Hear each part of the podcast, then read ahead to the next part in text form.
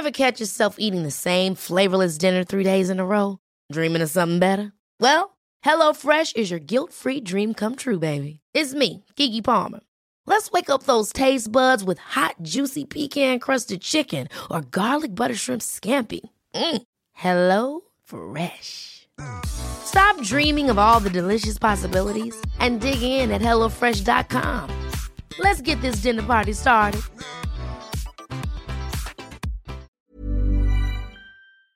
Como les comentaba, hoy nos acompaña aquí en la cabina Norma Romero. Ella es perito en materia de psicología y victimología, presidenta del Colegio Mexicano de Psicología Criminal y Forense. Este, y bueno, justo acaba de salir, si me permites, bienvenida Norma. Gracias. Eh, buenos días. Buenos días. Acaba de salir eh, este documento del Observatorio Nacional Ciudadano, Seguridad, Justicia y Legalidad, en donde eh, pues se, informa que ya el observatorio va a presentar su reporte anual de incidencia delictiva 2019 eh, y se destaca que el feminicidio alcanzó su tasa máxima histórica y que este delito creció casi 60% respecto al 2018. Es terrible, Norma. Es terrible. Sí, este, yo creo que eh, de acuerdo a todo lo que está pasando, el análisis tendría que ser un análisis ecológico. De repente nos concentramos solamente en pensar en un análisis como muy individual, ¿no? Y queremos ver al, al feminicida como si tuviera un trastorno mental, como si estuviera enfermo. Y, y a veces les digo, no es que estén, son, son personas enfermas, son personas común y corrientes, ¿no?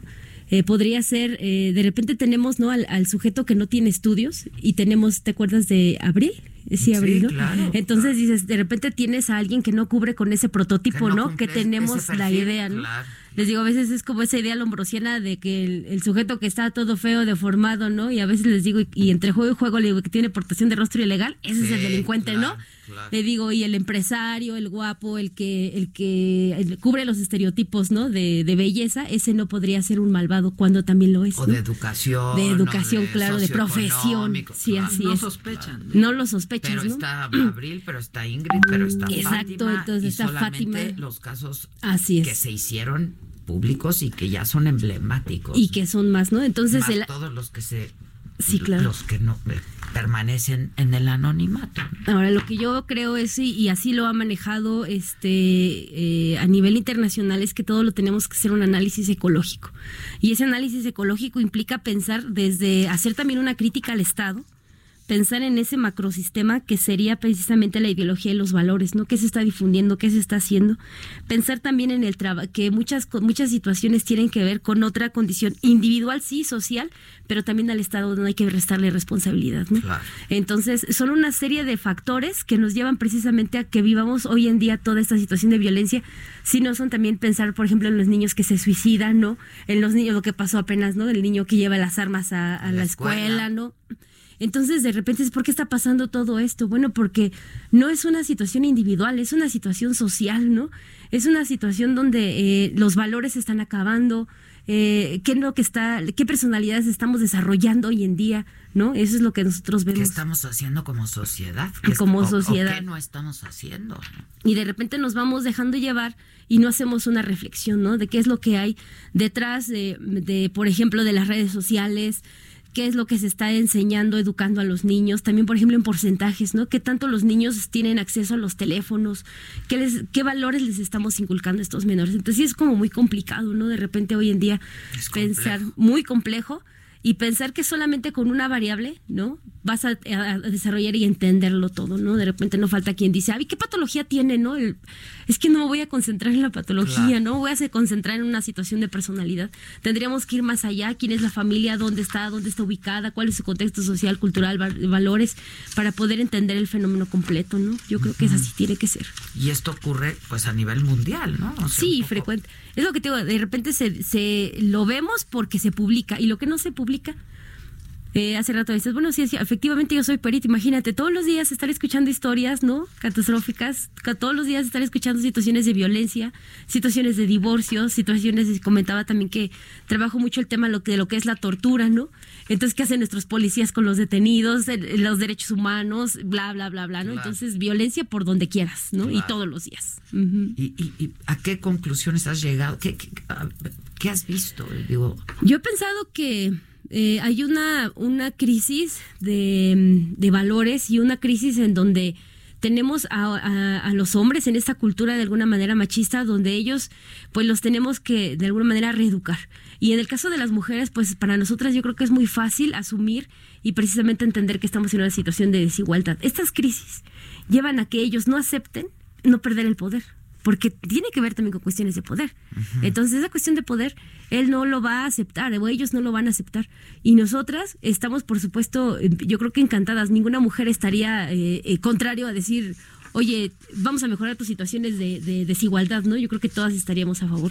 Cuando tú dices no, cuando tú dices basta, cuando tú dices, sabes que ya no quiero, yo quiero poner límites, entonces cuando el otro, de alguna manera, eh, viene una situación o condición de frustración, y es cuando a veces puede ser que se agreda, ¿no? Y en el caso de los vacíos, yo hablo también de vacíos para el caso de los niños, ¿no? El niño de repente no, no tiene, no está educado con valores, no está educado con amor, hay vacíos en ellos y entonces pues buscan de alguna manera solventar a como, como sea el, eh, esas, esas situaciones que se encuentran también críticas. Pero ahí el llamar la pues, atención. O sea, hay niños que, por ejemplo, se quedan solos en casa porque las padres tienen que salir a trabajar, etc. Y ahí, pues, lo que se requieren son políticas públicas. Públicas. Y entonces, cuando tú dices a mamá, oye, mamá, ¿por qué dejaste solo a los niños? Pues porque entonces tengo que ir a trabajar, ¿no? y si no trabajo, ¿qué? ¿Quién mantiene a los niños, no? Entonces, es como un círculo vicioso en el que de repente dices, oye, tienes que darle amor, tienes que darle atención, tienes que ser, este, una, convertirte en una figura de autoridad. ¿Y cómo vas a dar amor? ¿Y cómo vas a ser una figura de autoridad? ¿Y cómo vas a implementar normas, valores, límites?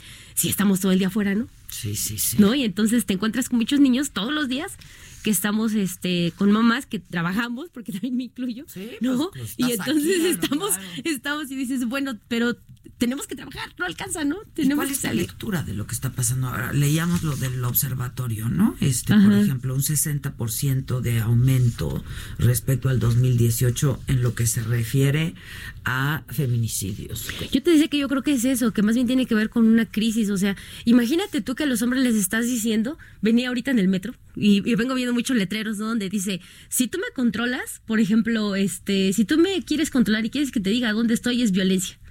¿Te imaginas nada más en terapia y muchas veces, todas a todos los niveles, estás viendo que muchas mujeres se quejan de que el hombre que te dice, ¿Dónde estás? Mándame tu ubicación. Ah, ¿sí? ¿De verdad? sí, claro. ¿no? Sí, claro. Entonces, estoy cuidando para saber dónde Para saber dónde estás, porque tú eres mía, ¿no? Y si tú, imagínate tú que le dices, oye, no tengo por qué estarte diciendo dónde estoy.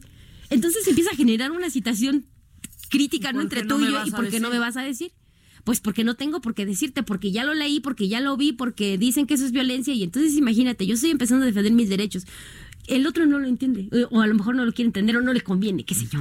entonces, en esa situación se dan las crisis Ahora, si eso le agregas una personalidad eh, un poco narcisista o antisocial, y luego le agregas alcohol, y luego le agregas crisis, y luego le agregas problemas económicos, velo echando todo en un botecito y entonces eso explota.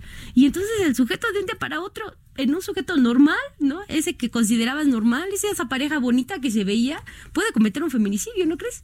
Sin duda, pues sí. Cualquiera. Y entonces, desde, desde la, pues. desde la, alguien con, con esos estereotipos que teníamos del que era este sin estudios y con una economía muy baja hasta el que tiene muchos estudios. Sí, a ver, ¿no? La, Entonces dices, la eso y la violencia familiar no respeta, ni educación ni condición social. Pero estás de acuerdo que mucha gente lo esconde.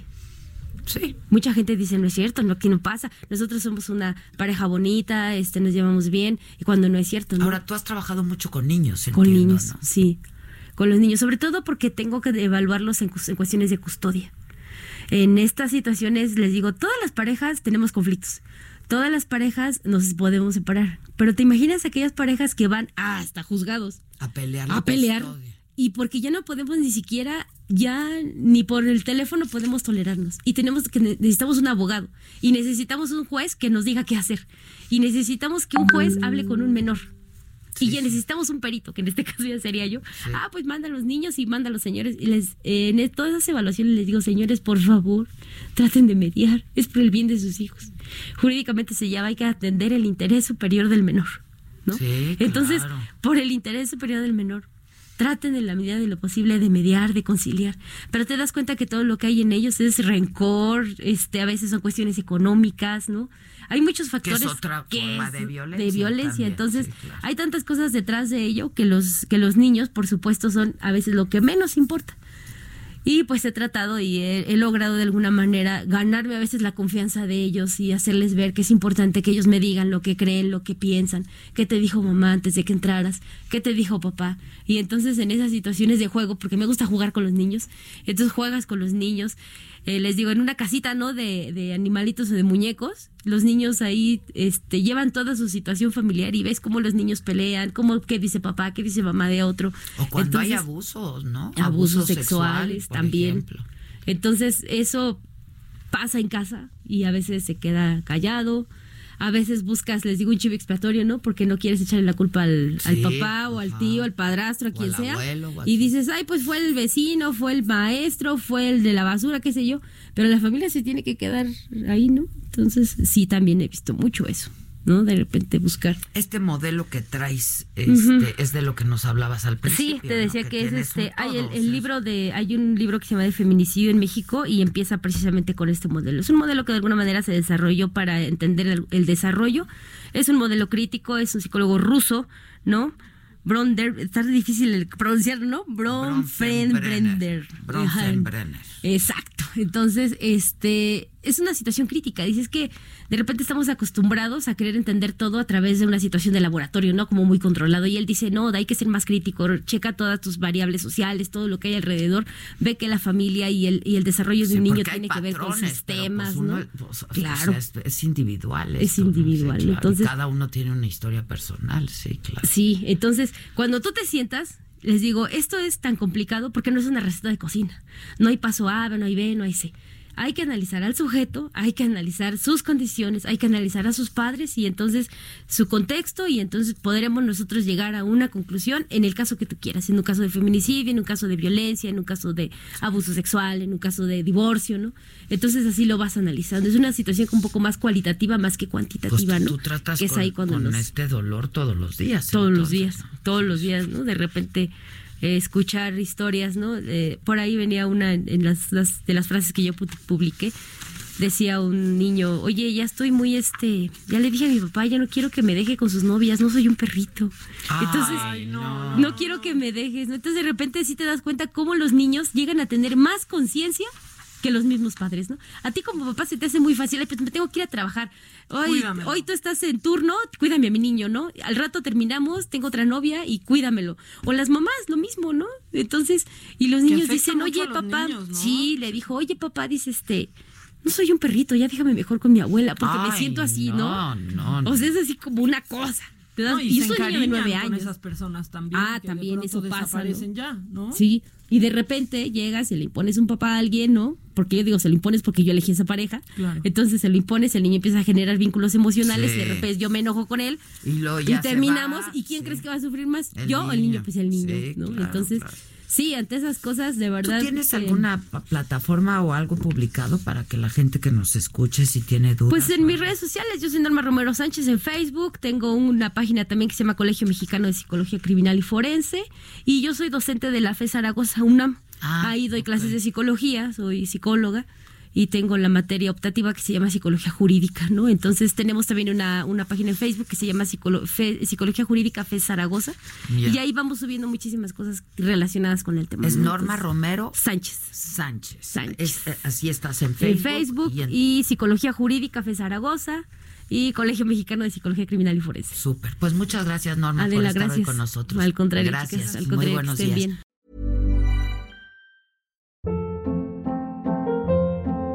Hold up. What was that? Boring. No flavor. That was as bad as those leftovers you ate all week. Kiki Palmer here, and it's time to say hello to something fresh and guilt-free. Hello Fresh. Jazz up dinner with pecan-crusted chicken or garlic butter shrimp scampi. Now that's music to my mouth. Hello Fresh. Let's get this dinner party started. Discover all the delicious possibilities at hellofresh.com.